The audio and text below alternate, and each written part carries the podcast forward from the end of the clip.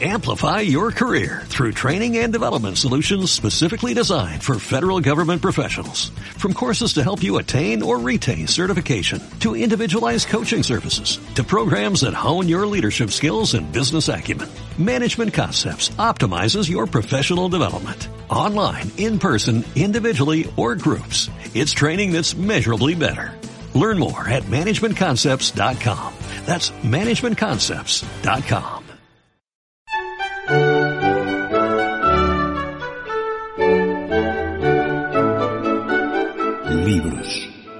Libros. Libros. Libros. Libros. Libros. Libros. Libros. Libros. Libros. Libros. Libros. Nada más que libros.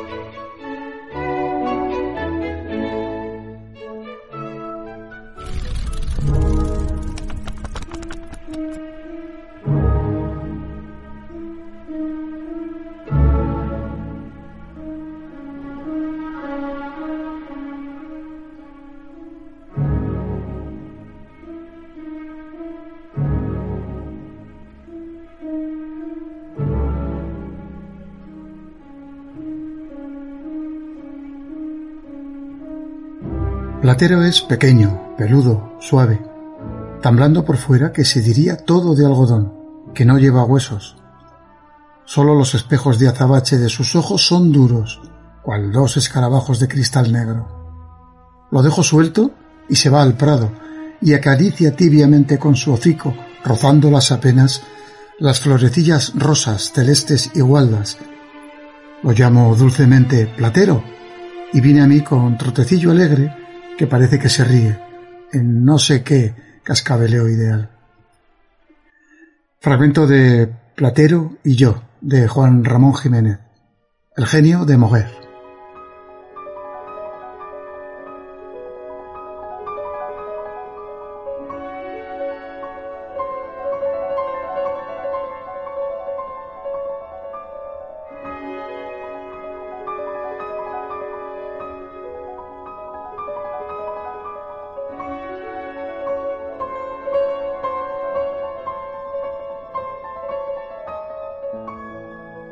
Juan Ramón Jiménez, el poeta sensible y solitario, dedicó su vida a cultivar la belleza de la palabra.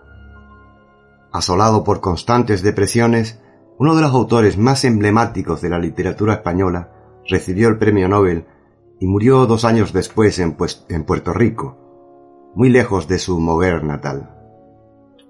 Juan Ramón Jiménez Mantecón vino al mundo en la población unubense de Moguer el 23 de diciembre de 1881 en el seno de una familia acomodada dedicada al negocio agrícola, especialmente al cultivo de la uva y a la exportación de vino. Al poeta le gustaba hablar así de su infancia.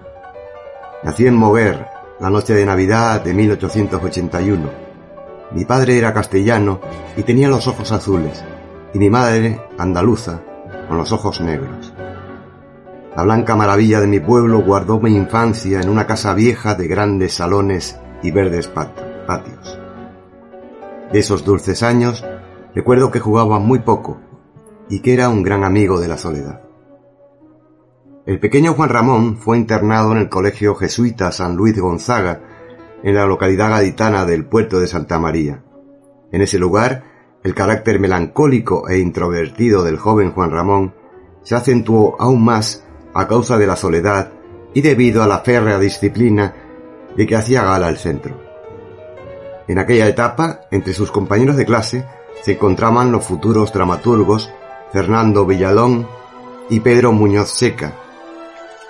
Juan Ramón muy pronto empezó a experimentar con la literatura y sus cuadernos y libros de texto empezaron a inundarse de versos.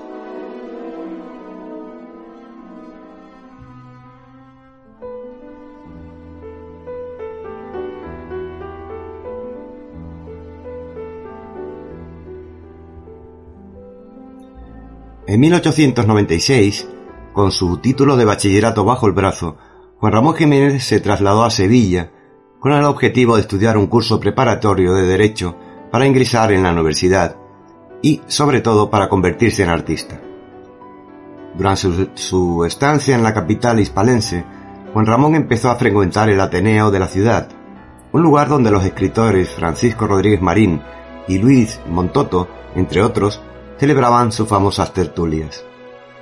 Poco a poco la afición de Jiménez por la literatura iría en aumento y el joven comenzó a hacer colaboraciones en prensa y a escribir sus primeros textos. En el año 1900, y sin terminar la carrera de Derecho, Juan Ramón marchó a Madrid. Gracias a Francisco Villaespesa, un escritor almeriense, el joven empezó a frecuentar los cafés y museos de la capital y también conoció a autores de la talla de Rubén Darío, Ramón del Valle Inclán, Azorín o Pío Baroja, que le aconsejaron que dividiera su obra Nubes en dos volúmenes. Y así lo hizo. El autor titularía estos volúmenes Almas de Violeta y Ninfeas.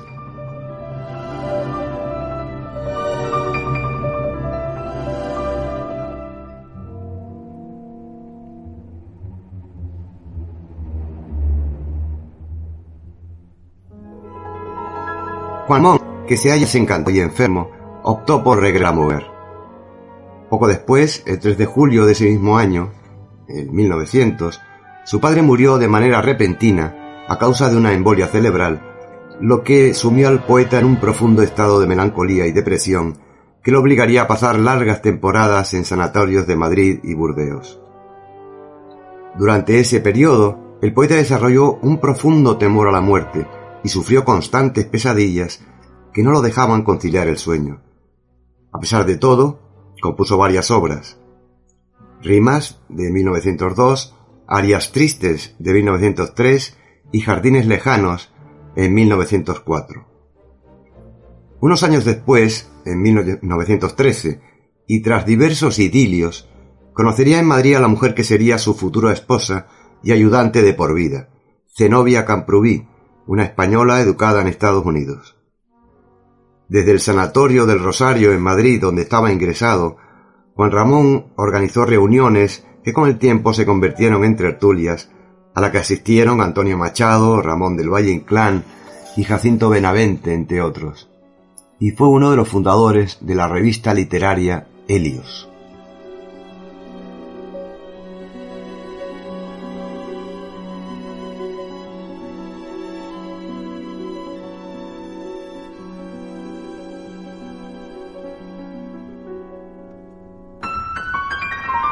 Tras varios viajes por Francia y más tarde por Estados Unidos, el poeta se casó con Zenobia en Nueva York el 2 de marzo de 1916. Un año más tarde escribió Diario de un recién casado, obra que marcaría la frontera entre su etapa más introspectiva y la más intelectual. En aquel mismo año el autor fue nombrado director literario de nuevas publicaciones de la editorial Calleja, que editó una colección llamada Obras de Juan Ramón Jiménez, en la que aparecían sus creaciones Estío, de 1916, Sonetos Espirituales, 1913-1915, una edición completa de Platero y yo, de 1914, tal vez una de sus obras más emblemáticas, y Diario de un poeta recién casado, escrita en los años 1916 y 1917.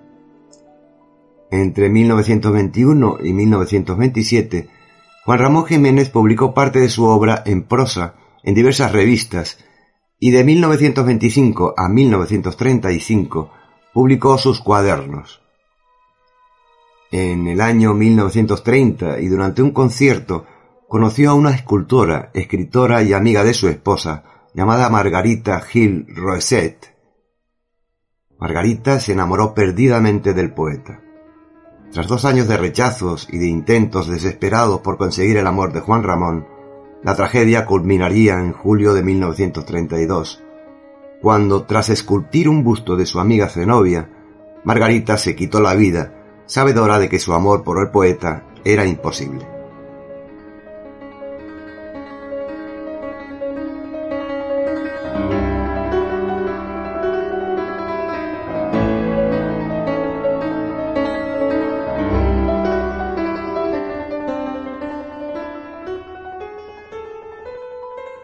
Impactado por ese acontecimiento, Juan Ramón le dedicó una biografía en su obra Españoles de Tres Mundos. Pero las desgracias no terminarían aquí, ya que a Zenobia pronto le diagnosticarían un cáncer, terrible enfermedad que a la postre acabaría con su vida. Con el estallido de la Guerra Civil en 1936, Juan Ramón Jiménez se posicionó abiertamente en el bando republicano. Aunque esta postura también le provocaría cierta inseguridad, puesto que el periódico Claridad, un semanario de izquierda, inició una campaña en contra de los intelectuales. Entonces, y con la ayuda de Manuel Azaña, el poeta y su mujer marcharon a los Estados Unidos, instalándose en Washington, donde Juan Ramón ejercería como agregado cultural en la Embajada Española. Un año después, la pareja se trasladó a Cuba. En 1938, tuvo lugar un acontecimiento que marcaría profundamente al poeta y lo hundiría anímicamente. Su sobrino, miembro de la Falange española, Juan Ramón Jiménez Bayo, pereció en el frente de Teruel. En palabras de Zenobia, el dolor dejó a Juan Ramón absolutamente estéril por casi año y medio. De su sobrino escribió el poeta en su autobiografía, Vida, yo sé bien que él tenía, con las ideas que él creía mejores, un ideal limpio, sin más sangre que, la suya. Y esta sangre generosa lo dejó sin, sin ella exangüe en el sitio de su ideal. Y se sumió en la tierra a mejorarla. Si su muerte y las otras como la suya no nos mejoran, ¿de qué sustancia miserable somos?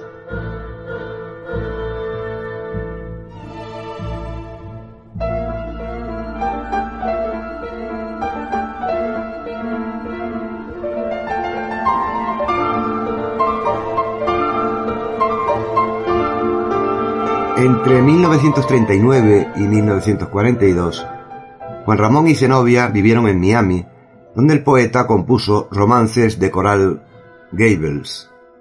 Pero las depresiones no le dejaban tregua. En 1940, el autor fue hospitalizado unos meses y al recibir el alta médica intentó componer dos poemas, Espacio y Tiempo, de los cuales solo terminaría el primero. Los cuadros depresivos del poeta parecían no tener fin.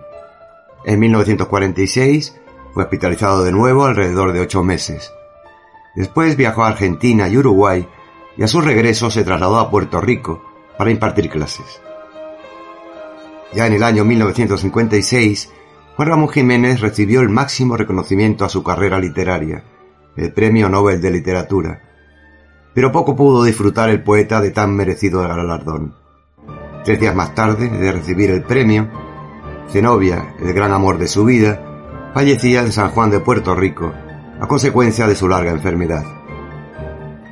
La pérdida fue devastadora y Juan Ramón nunca se recuperaría. El poeta se encerró en la soledad de, su casa y dejó de comer e incluso de asearse. Al final tuvo que ser recluido en un sanatorio mental en la población puertorriqueña de Ato de Tejas.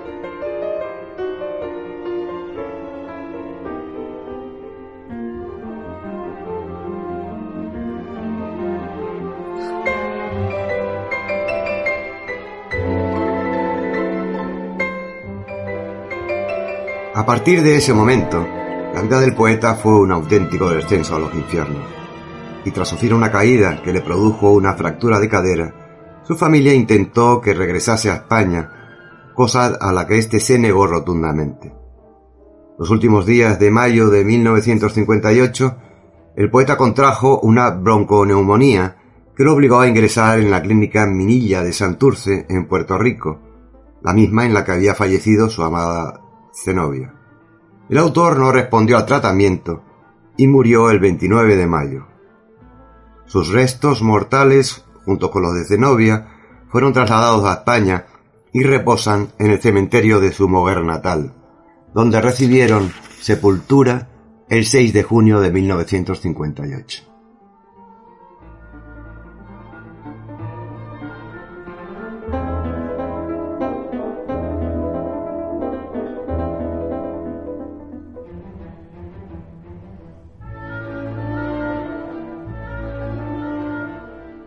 El poeta por excelencia de la generación del 27 es, sin duda, Juan Ramón Jiménez, autor de uno de los libros más populares de los últimos tiempos.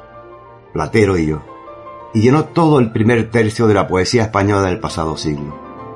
Su influencia en los poetas surgidos en los años 20, como asimismo de los líricos posteriores, ha sido manifiesta.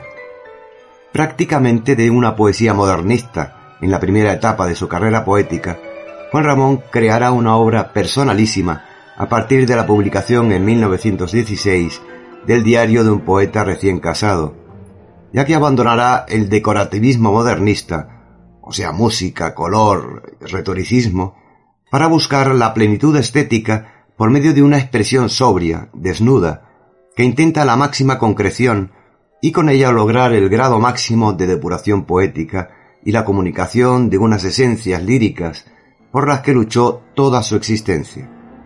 El batallar con la palabra.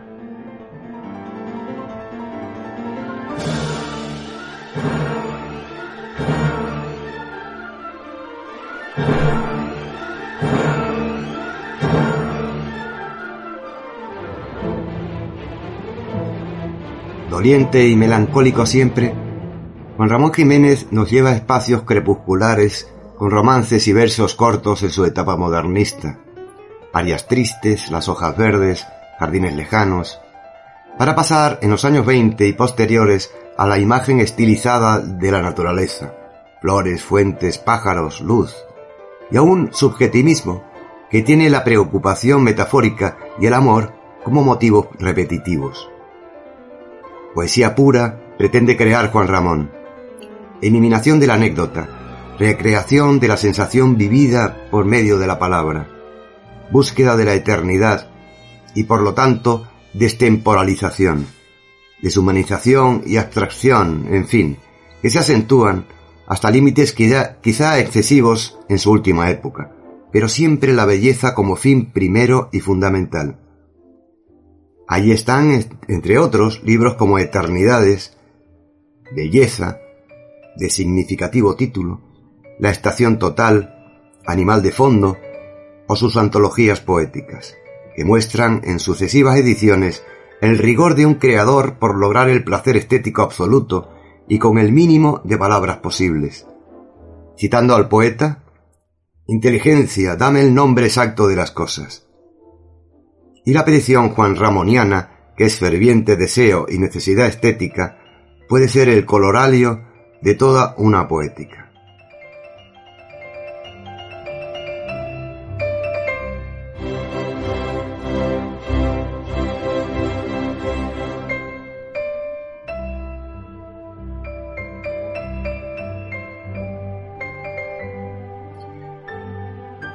Antonio Machado y Juan Ramón Jiménez son, quizás, los dos poetas más importantes del siglo XX español y cumbres cimeras de nuestra historia literaria.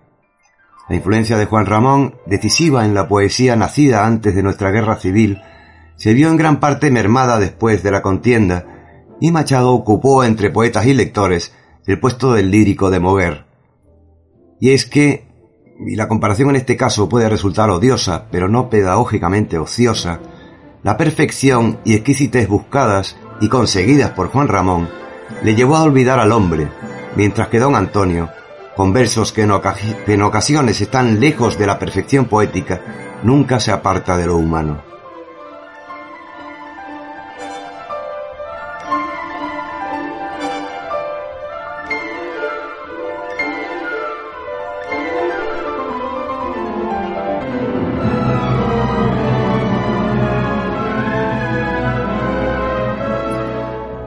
Juan Ramón Jiménez hizo gala de su andalucismo al designarse a sí mismo como el andaluz universal, título con el que firmó algunos de sus trabajos.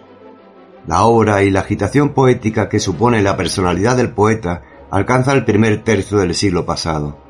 El poeta se convirtió en el dictador de la poesía española y los jóvenes creadores de la generación de los años 20 se iniciaron bajo su magisterio, pese a las posteriores rupturas y enfrentamientos el poeta de Moguer imprimió un sello personal a la nueva poesía, determinó el gusto en el libro impreso, la persecución implacable de las erratas, la elegancia de la presentación en sus revistas.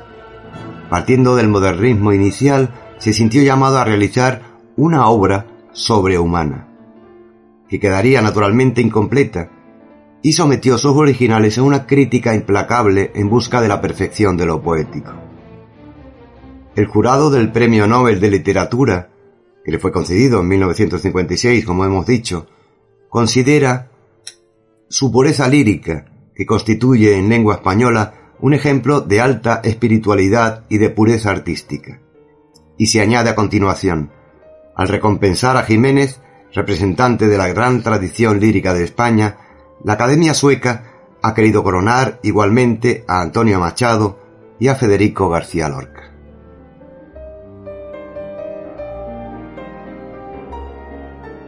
Bueno, mm, como hemos visto, estos son los rasgos, los rasgos más, eh, digamos, resumidos de la vida del gran, del, gran poeta, eh, en, el cual eh, se ha dejado muchas cosas en el tintero. Juan Ramón era un hombre intenso en su obra. era un hombre que vivía, vivía la literatura como, como pocos escritores, ¿no? Y eh, habría que resaltar, tal vez de, una manera especial, el, eh, el papel eh, que tuvo en su vida y en su obra Zenobia Camproví, su, su mujer. Mujer. Mujer, que fue una mujer que estuvo al lado de él siempre, soportándolo, todo hay que decirlo. Al parecer el carácter de, de nuestro gran poeta era algo difícil. Sí. Y tal vez luego hablemos un poco de ello. Pero eh, ella fue la mujer que estuvo detrás de toda su obra, que lo apoyó, era una mujer muy inteligente, que se podría decir que, eh, que se sacrificó, porque era una mujer de talento, eh, por, por, por Juan Ramón, y que después de su muerte incluso se convirtió en, en la, por medio de una fundación en, en Puerto Rico, eh, de reunir toda su correspondencia, de reunir eh, todo lo que había escrito y no se había publicado. Mm, Juan Ramón estuvo incluso en los últimos años de su vida intentando pasar eh, a, prosa su, su, obra poética. sabemos que él escribía en prosa también y que que es más, eh, eh, se le considera más, eh, se le reconoce más como poeta, pero que era un gran prosista y él creía que la poesía podía ser traspasada a la prosa, o sea, que podía haber una prosa poética realmente, ¿no? Y ella se encargó de también de reunir todas estas obras e ir editando después de la muerte del autor toda su, su obra. creo que fue un, un precursor en ese sentido, ¿no? De lo que llamamos eh, poesía en, prosa.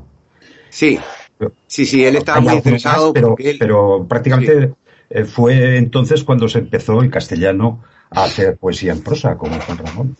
¿eh? Sí, sí, sí. Además, mm, esto es, muy interesante porque en realidad se, se, puede hacer, así como se pudo hacer la poesía, de quitarle, quitarle las vestiduras de la métrica y de, toda esa parafernalia que, eran, que era para que cualquier poeta pudiera funcionar, ya empezó eh, el siglo anterior.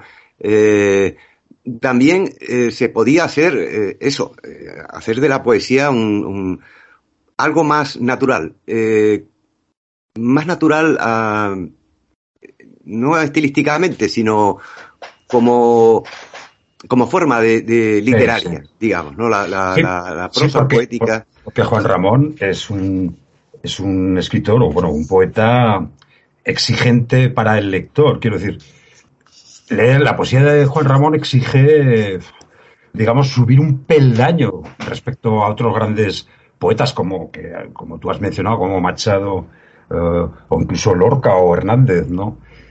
Quiero decir que, Juan Ramón, en esa búsqueda permanente eh, de, la belleza pura, eh, bueno, incluso él lo relacionaba pues con la búsqueda de la inmortalidad, ¿no? De lo absoluto. O sea, casi casi arañar un poco a Dios con su poesía. Pues claro, esa eh, sin duda es de una gran belleza, pero yo tengo que confesar que, que me llega más una poesía me llegan más otros poetas como Machado o Orca o tal. Pero sí que tengo que admitir que este hombre vivió y por y para la poesía. Fue un hombre que, que vivió en una nube, gracias, como tú has dicho, a, a, Zenobia, a su pareja que lo arropó y lo, y lo llevó siempre un poco en volandas, ¿no? Porque realmente es un hombre que, que, como digo, vivió un poco en la nube de esa, eh, tan, esa, esa abstracción y esa búsqueda de belleza y de lo absoluto. Eh, es un poeta nada fácil, en mi opinión. Juan Ramón Jiménez, de verdad, eh, no fue un poeta fácil en lo literario ni en lo humano, porque en la faceta humana de, del personaje, de la literaria, no hay, es que casi no se puede decir nada que no sea elogioso. Pero en la humana sí que es muy, es muy, es una persona muy controvertida. Y que yo creo que injustamente controvertida. Sí. Porque realmente, bueno, este hombre se llevó mal con todos sus contemporáneos. Hablaba, él personalmente hablaba pestes de cualquiera de ellos. Los ponía a caldo. Pero resulta que realmente lo único que hacía es decir lo que pensaba porque personalmente no les decía nada, o sea, no les, no les acusaba en, en, su, en su, personalidad, sino en su obra. Y bueno, se enemistó con todos. Hay unas, eh, unas palabras de, de Gil de Viedma que, que, bueno, que lo, que lo retratan muy bien, de cómo pensaban sus contemporáneos de él y de un malicioso señorito de casino de pueblo de Huelva bueno, hay mucha, mucha maldad en esa, en esa afirmación, pero que no es otra más que una respuesta a sus críticas a la obra. O sea que por ahí yo creo que, que Juan Ramón Jiménez se merece una revisión de, de criterios. Otro, otro bulo o bulo o, o, costumbre de criticar a Juan Ramón Jiménez es su relación con su esposa. Efectivamente, como que fue de un perfecto abusador. Eh, bueno, también hay quien cree que con la educación que tenía su Zenobia, que es su, su mujer, con la educación liberal, con su cultura, con su forma de entender la vida, si eso hubiera sido tan duro como se cuenta, seguramente lo hubiera abandonado, porque tenía esa mentalidad y sin embargo no lo hizo. Supongo sí. que, que el, el, amor pudo más que, que todo, que cualquier roce que pueda haber en cualquier otro matrimonio. Y, en fin, eh, también hay otra, con esto acabo, otra, otra versión equívoca con su planteamiento político con respecto a la República. En numerosas entrevistas que se han publicado con posterioridad, su postura es absolutamente republicana, de la A a la Z. Y otro ejemplo es que con todos los parabienes que el régimen franquista quiso hacerle a raíz del, del, de la consecución del premio Nobel, él las rechazó todas. Mm. Y siguió en el exilio hasta el final sí, sí. de sus días. O sea sí, que creo que mmm, Juan Ramón Jiménez necesitar, necesitaría, por lo menos a nivel popular, para romper todos estos mitos, falsos mitos, creo yo, eh, falsas bulos, una revisión. Ver efectivamente la persona era muchísimo mejor que lo que se dice. Estoy de acuerdo, ¿eh? o sea, creo que se ha sido injusto, porque además eh, recordaréis, porque tenemos años para ello, que con Platero y yo había auténtico interés por parte de, las autoridades eh, educativas de, de, aquella época, de, estoy hablando de los años eh, 60, porque leyésemos todos Platero y yo. Y yo tengo que decir que lo intenté varias veces, pero me resultaba absolutamente infumable y empalagoso. Eh, posteriormente he leído cosas, no, no de tirón, pero eh, tengo el libro y leo cosas y realmente es que es poesía, es poesía. Poesía que un niño, cuando a mí me, me lo metían por los ojos, era muy difícil que conectases con él. Quiero decir, que los intentos que el régimen anterior hizo por, por poner en valor a Juan Ramón, pues la verdad es que no fueron muy, fueron fallidos, en mi opinión. Por tanto, estoy de acuerdo contigo, Antonio, sí. que sí que es, es una figura que merece ser revisada y vista con otros ojos. Yo quería añadir en la línea de lo que has comentado tú, de ese, ese rechazo que, que, bueno, que suscitaba este, este autor, Juan Ramón, eh, hay uno muy sonado, del cual me he sacado copia para no, para no divagar. Y es una carta que, que le remitieron Luis Buñuel y Salvador Dalí, que eran unos gamberros. Eh, estamos hablando de, del año 29, claro, eh, Buñuel y Dalí, junto con, con Lorca, eh, porque se piensa que Lorca también estaba tras esa, tras esa carta, aunque no la firmó Lorca. Pero bueno, a lo que, voy a dar lectura, porque es muy breve, de la carta que le mandaron estos gamberros, estos grandes gamberros, a, Juan Ramón.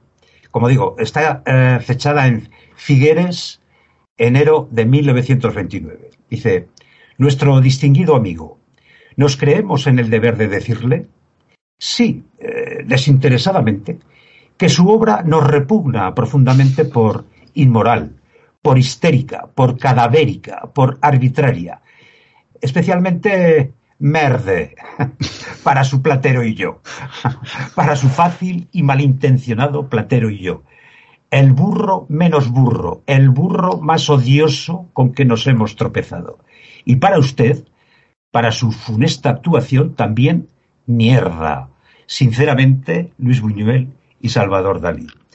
Esto, bueno, eh, fue, tuvo un revuelo grande porque realmente, pues es un, es un de, de un descaro y de una crueldad infinita. Pero, claro, dicho por dos personajes como Buñuel y Dalí, pues bueno, tampoco desentonan mucho de lo que por aquel entonces estos personajes del movimiento surrealista eh, pues hacían, ¿no? Sí, de alguna manera también buscaban eh, pues eso, la, Notoriedad. y hacerse, hacerse ver. De todas formas, Pero- eh, Juan Ramón también hizo lo que pudo por, por alimentar esa, esa imagen. Él tiene escrito, dice, yo escribo solamente para mí y para unos cuantos elegidos. Sigo en la torre de marfil y me mantengo fiel al arte puro. Claro, hombre, pues dicho así, Eh, queda bastante pedante, ¿no? Pero bueno, eh, lo que pasa es eh, que demostró que demostró que, que al final era verdad. eso. Sí, O sea, Y es que a además- veces los pedantes es que dicen la verdad. a su temperamento eh, especial hay que, hay que unir el hecho que el, bueno, estuvo aquejado durante toda su vida por innumerables depresiones. Y entonces, eh, de hecho, cuando falleció su esposa, ya ni fue a recoger el Nobel, ni nada, ya, ya prácticamente murió, ¿no? O sea que, que realmente, mm, insisto en lo que decíamos antes, en esa revisión de su personalidad, que habría muchas cosas que decir. Porque supongo que una, una personalidad aquejada por ese tipo de enfermedad tan, bueno, pues tan severa, eh, bueno, sus, sus actos y sus, su forma de ver la vida no es como la de otra persona. En fin, Sí, sí. que quede constancia de eso, ¿no? Yo, por abundando también esto, voy a, como no está Fernando, voy a leer una cosa que, que nos dijo o que escribió Fernando cuando en su momento hicimos una selección de, de, de, poe- de poemas de, de Juan Ramón, de la última parte de Animal de Fondo, vamos, el poemario Animal de Fondo, y que merece la pena, y de hecho os invito a que la escuchéis, la tenéis en nuestra web, y la hicimos hace un par de años. Y Fernando eh, en la presentación dice, atención, la voy a leer eh, textual.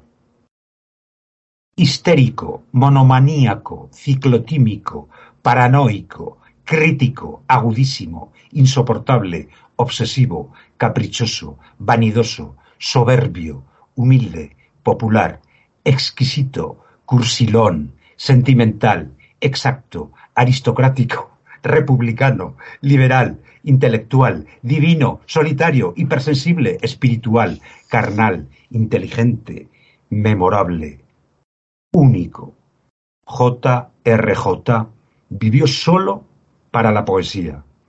De hecho, su vida fue su aventura poética, la aventura poética más radical en cualquier lengua, la de la búsqueda interior y la conquista de la inmortalidad. Solo fue poeta y nada más. El poeta más grande de todo el siglo XX. Dicho queda por Fernando Alcaíno. Sí, Yo creo que es un... No sé cómo se puede ser tantas cosas a la vez, pero es posible que todo eso sea verdad. Yo pienso que, eh, como siempre con los grandes, con los grandes, hay que mm, separar su, su, su, vida personal. Si buscamos en todos los, los personajes eh, de talento, que no hay tantos, hay muchos, mm, con grandes, grandes artistas, pero con auténtico talento hay, eh, hay menos. Eh, en todos podemos encontrar eh, miles de cosas que pueden ser, eh, digamos, censurables, ¿no? Juan Ramón tenía un carácter eh, realmente difícil.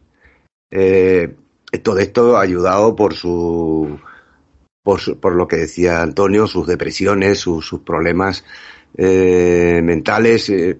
esto ha pasado con muchos autores la obra de, Juan Ramón Jiménez refleja lo que reflejan otros grandes autores. Eh, primero, eh, el ambiente en que vivió, el ambiente en que vivió, en que, se desarrolló su infancia. Eh, la infancia de Juan Ramón fue una, infancia solitaria, triste, rodeada de, de, del, elemento clerical de la época. Eso contribuye a crear un carácter posiblemente mmm, desequilibrado. Eh, encontró una persona que le arropó de tal manera que lo, digamos que lo cubrió con una especie de burbuja para realizar su obra, eso no todo el mundo lo encuentra y, y, se tiene que espabilar por su cuenta. Juan Ramón no tuvo que hacerlo. Juan Ramón tuvo a Zenobia que eh, se encargaba de lo terrenal, de alguna manera. Él no tenía que preocuparse de nada. De hecho, no tenía que preocuparse ni de ella. Eh, es cierto que incluso su, su, su dependencia de, de, Zenobia llegaba a ser enfermiza. Incluso, cuenta Rosa Montero en, en, una, en, su libro Historia de Mujeres, hablando de, de, esa relación, que incluso ella cuando estaba enferma de cáncer, ellos estaban en Puerto Rico y ella tenía que ir a, a creo que a Nueva York, a, a operarse. Eh, él no la dejó, no la dejó porque, porque no podía quedarse solo. Llegaba hasta tal punto esa dependencia, ¿no? Pero bueno, eh, al final lo que queda de un artista es su obra y, lo demás, eh, al final, la historia ya ni, lo recuerda, es anecdótico, ¿no? O sea, no podemos jugar al artista por su vida, aunque podemos hablar de ella. Yo, como dice Antonio, muchas cosas posiblemente sean exageraciones, bulos o malinterpretaciones de una serie de circunstancias, ¿no? Eh, es posible que sí tuviera esas actitudes, ¿no? Pero a lo mejor no tan exageradas. Y que el que esté falto de culpa que tira la primera piedra, ¿no? Es decir, eh, el que Dalí y, y sí, sí. nuestro querido Buñuel eh, dijeran eso de él, eh, eh, ellos se cargaban todo lo que, lo que podían, ¿no? Todo lo que estaba preestablecido. Ya Juan Ramón era un artista ya consagrado, un poeta que, que consagrado ya en, en, esos años, en el año 28, 29, cuando se escribieron esta carta, y ellos, como buenos eh, surrealistas, estaban en contra de absolutamente de todo, ¿no? De, de, de todo lo que, lo que sobresalía un poco de, de, la, de la media, ¿no? Sí. Y le tocó a Juan Ramón, le tocó a él, pues bueno, no creo que a Juan Ramón Jiménez le importara mucho, eh, o que lo tomara como eso, como una carta de, en fin, de, de, propaganda, por decirlo de alguna manera, ¿no? De su propia personalidad y de su, de su propia ideología, ¿no? Su propia sí, ideología sí. artística, la de Buñuel. No, eh, ¿no? Juan Ramón respondió a la carta, no la voy a leer, la tengo por aquí, podría, por no aburrir, pero vamos, respondió de forma muy elegante. la comienza diciendo, mis muy surrealistas y muy conocidos. es una, una, carta muy elegante en la que, bueno, las cosas las deja en su sitio y efectivamente, yo creo que eh, Buñuel y Dalí estaban haciendo la pose, ¿no? Está claro. Que para nada creo que tuvieran una idea tan despectiva y tan peyorativa de, de Juan Ramón, pero en ese momento sabían que eh, publicando esa carta iban a levantar mucho polvo y lo hicieron exclusivamente por esa razón. Efectivamente, eh, estaba eclosionando, era, y, y el surrealismo estaba eclosionando en aquel momento, era, era la, la, moda, ¿no? Estaban es. arriba en ese momento. Eh, De los tres poetas, de los, además había, claro, estamos hablando de, si hablamos de los tres principales poetas de, de la generación del 27 y de los, de los tres mejores poetas posiblemente de la lengua española en el siglo XX. La diferencia de caracteres eh, es notable. ¿no? Eh, tenemos a un Machado que, al contrario que los otros dos, es la bonomía, digamos, el, el, el, la, la, bondad casi personificada en su obra y en su actitud ante la vida y, y ante todo. Era el hombre bueno, ¿no? Sí, sí. Mm, Y García Lorca era era otra cosa, era, era el fuego, era la, la, esto, la alegría, la, la Andalucía mmm, más, más racial, ¿no? Eh, muy humano también, muy humano, de otra manera, de otra manera que Machado, pero muy humano. Y luego estaba Juan Ramón Jiménez. Juan Ramón Jiménez era eh, la búsqueda de la perfección, el intelecto, ¿no? El, era otra cosa, eh, no, era la no era popular, no era popular no, ni no, siquiera entre sus, entre sus coetáneos ni, ni, entre sus camaradas, digamos, ¿no? O sus colegas artísticos, ¿no? Eran tres, eh, tres hombres diferentes y casualmente estos tres grandes poetas eran los tres andaluces. Eso, eh, desde luego, tiene que ser un orgullo para, para la gente de allí. Sin duda. Porque eran tres, eh, tres andaluces de, que además llevaron a Andalucía en su propia obra, ¿no? O sea, era... Yo recordaré siempre, eh, como tú dices, cuando nos... Como todo lo, lo obligado, sobre todo cuando eres niño, eh, resultaban antipáticos. Pero yo creo que todos, todos los que, los que leímos Platero y yo, muchos no lo llegamos a terminar, yo no recuerdo si lo terminé o no, pero recordaremos la primera, lo, lo que sí. ha leído Antonio, la, la primera Por supuesto. Eh, parte de, el primero párrafo de Platero y yo, eso lo recordamos todos, ¿no? Porque además es muy bonito, es, es, no. es tan sencillo y al mismo tiempo está tan bien escrito. Fíjate, ya, ya, eh, ya, tiene, tiene con ese esa frase, poético de la prosa, ¿no? Con esa frase pasa lo mismo que con el inicio del Quijote. Sí, exactamente, sí. Todo el mundo sabe cómo empieza, pero nadie sabe cómo acaba. Bueno, pues aquí me parece que pasa exactamente lo mismo. Sí, sí, sí. Pero bueno, eso ya, eso ya da idea de, la, de, de lo que es un autor, ¿no? no muy pocos autores, eh, todo el mundo se acuerda del, de, de, del inicio de su, de su, de, su obra más conocida, ¿no? Eh, todo el mundo nos acordamos de esto, del, del Quijote, de, por ejemplo, de, de la, del principio de Cien años de soledad, uh -huh. el frente al pelotón de fusilamiento. es decir, hay pocas, hay pocos eh, autores que digan, todo el mundo conoce prácticamente todos eh, el principio de su obra, aunque luego no lo hayan leído, o se les haya olvidado, o no lo hayan terminado. ¿no? A ver, Juan Ramón es uno de los grandes, pero por derecho propio, eso está claro. Eh, aunque sea un hombre que conecta, no conecta a nivel popular, esa es otra realidad, pero no debe de, de quitarle eh, brillo a, a, lo otro, ¿no? O sea, es poeta de poetas y la, la, influencia y que, que, ha dejado en toda la poesía del siglo pasado y de este es innegable. Por tanto, chapo a, Juan Ramón. Sí, yo estoy de acuerdo en eso, ¿eh? lo, que, lo que habéis dicho, pero hay una cosa que, en mi criterio, habría que, que, hacer siempre con los autores. Y como decías muy bien, Néstor, separar lo que es la obra y lo que es su vida privada, pero conocer las dos cosas. Creo que es muy interesante para cualquier lector que sepa que fulanito de tal, ya ya lo dijo Juan Ramón Jiménez o Neruda, cualquiera, Juan, eh, el autor es capaz de escribir los versos más preciosos o la prosa más bonita que te puedes imaginar y por otro lado tener unas características personales determinadas. Y creo que las dos cosas son dignas de ser conocidas y que cada uno pues juzgue si quiere y si no pues que no juzgue. Sí, muy bien. Yo soy de la opinión de que no hay que a ver, de que eh, hacer un juicio no lleva a ninguna parte. O sea, Simplemente, además, se da la circunstancia, tú lo has dicho, que la mayoría de los grandes, tanto en literatura como en cualquier otra cuestión uh, de creación artística, es gente que se sale de, de, del montón. Es gente, entre comillas, rarita. Esto mmm, podríamos hacer un listado enorme ¿no? de, de casos. Es decir, que hacer ese juicio de lo, de lo humano, de, lo, de, lo, de la vida personal, tampoco nos llevaría a ninguna conclusión. O nos llevaría a la conclusión de que son humanos, como, como yo, Sí. como tú, como cualquiera. ¿no? Además es Estoy que es- esos juicios siempre estarán fuera de contexto, porque eh, ¿qué Claro, vamos a claro, decir de claro. alguien que vivió hace 100 años, o de 500, o de exactamente. 1000? Exactamente, Sí. está, eh, eh, podría estar lleno de prejuicios. Tanto, es. tanto de los que lo, lo escribieron, o escribieron sobre su vida, como de nosotros mismos, ¿no? No podemos verlo, como dice Antonio, Sí, las sí. cosas de una manera, eh, en una época que en otra, ¿no?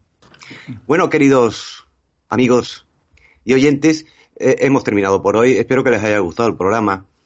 Y, eh, y espero también que pase esta hora de calor, porque está siendo horrorosa. Nos, nos, nos eh, volveremos a encontrar en el próximo programa, que será el último de la temporada. Y hasta entonces, eh, sean ustedes felices y buenas tardes. Libros. Libros. Libros. Libros. Libros. Libros. Libros. Libros. Libros. Nada más que libros.